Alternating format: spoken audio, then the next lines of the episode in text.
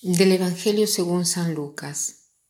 Por aquellos días Jesús se retiró al monte a orar y se pasó la noche en oración con Dios. Cuando se hizo de día llamó a sus discípulos, eligió a doce de entre ellos y les dio el nombre de apóstoles. Eran Simón, a quien llamó Pedro, y su hermano Andrés, Santiago y Juan, Felipe y Bartolomé, Mateo y Tomás, Santiago, el hijo de Alfeo, y Simón, llamado el fanático, Judas, el hijo de Santiago, y Judas Iscariote, que fue el traidor. Al bajar del monte con sus discípulos y apóstoles, se detuvo en un llano. Allí se encontraba mucha gente que había venido tanto de Judea y Jerusalén como de la costa, de Tiro y de Sidón. Habían venido a oírlo y a que los curara de sus enfermedades, y los que eran atormentados por espíritus inmundos quedaban curados. Toda la gente procuraba tocarlo, porque salía de él una fuerza que sanaba a todos. La primera cosa que me viene a la mente leyendo este Evangelio es eh, lo que dice la primera línea, que Jesús se puso a orar y pasó toda la noche orando a Dios, ¿no? Y la frase siguiente dice que llamó a sus discípulos y eligió a doce de entre ellos y los nombró, les dio el nombre de apóstoles.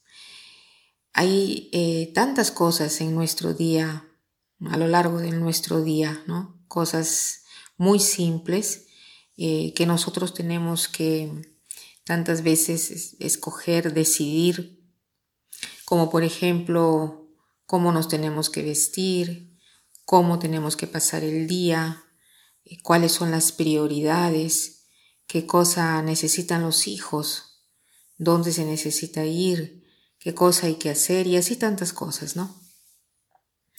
Seguramente habrán decisiones también importantes y otras menos importantes pero ese Evangelio nos dice que antes de escoger Jesús a sus apóstoles, ha pasado toda la noche orando a Dios a solas en el monte, como hacía siempre, para estar con su Creador como hombre y para pedirle consejo.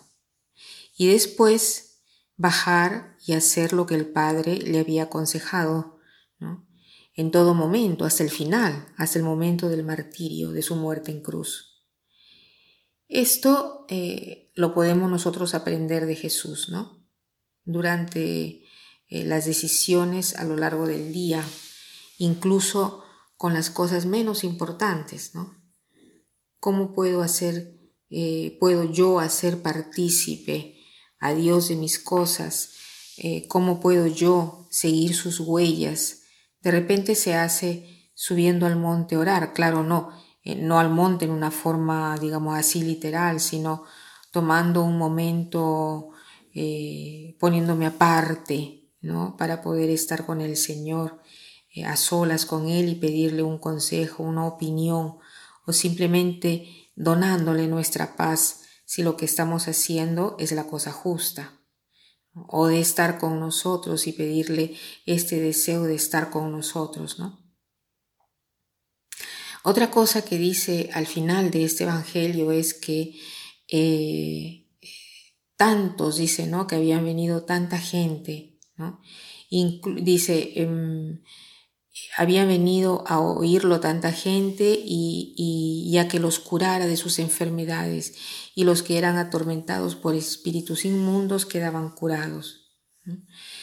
Eh, y de él dice, ah, y toda eh, la gente procuraba eh, tocarlo porque salía de él una fuerza que sanaba a todos. Estos espíritus inmundos tenían una fuerza particular en aquella época. Pero para nosotros, ¿qué cosas significan?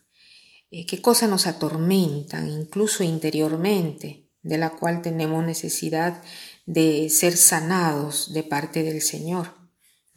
Porque justamente es ahí que en todas las decisiones que hacemos durante el día, de repente se sienten pesadas, ¿no? Por estos espíritus que nos atormentan y eso se puede, esto puede eh, ser llevado también en oración al Señor, porque de Él sale una fuerza que nos sana.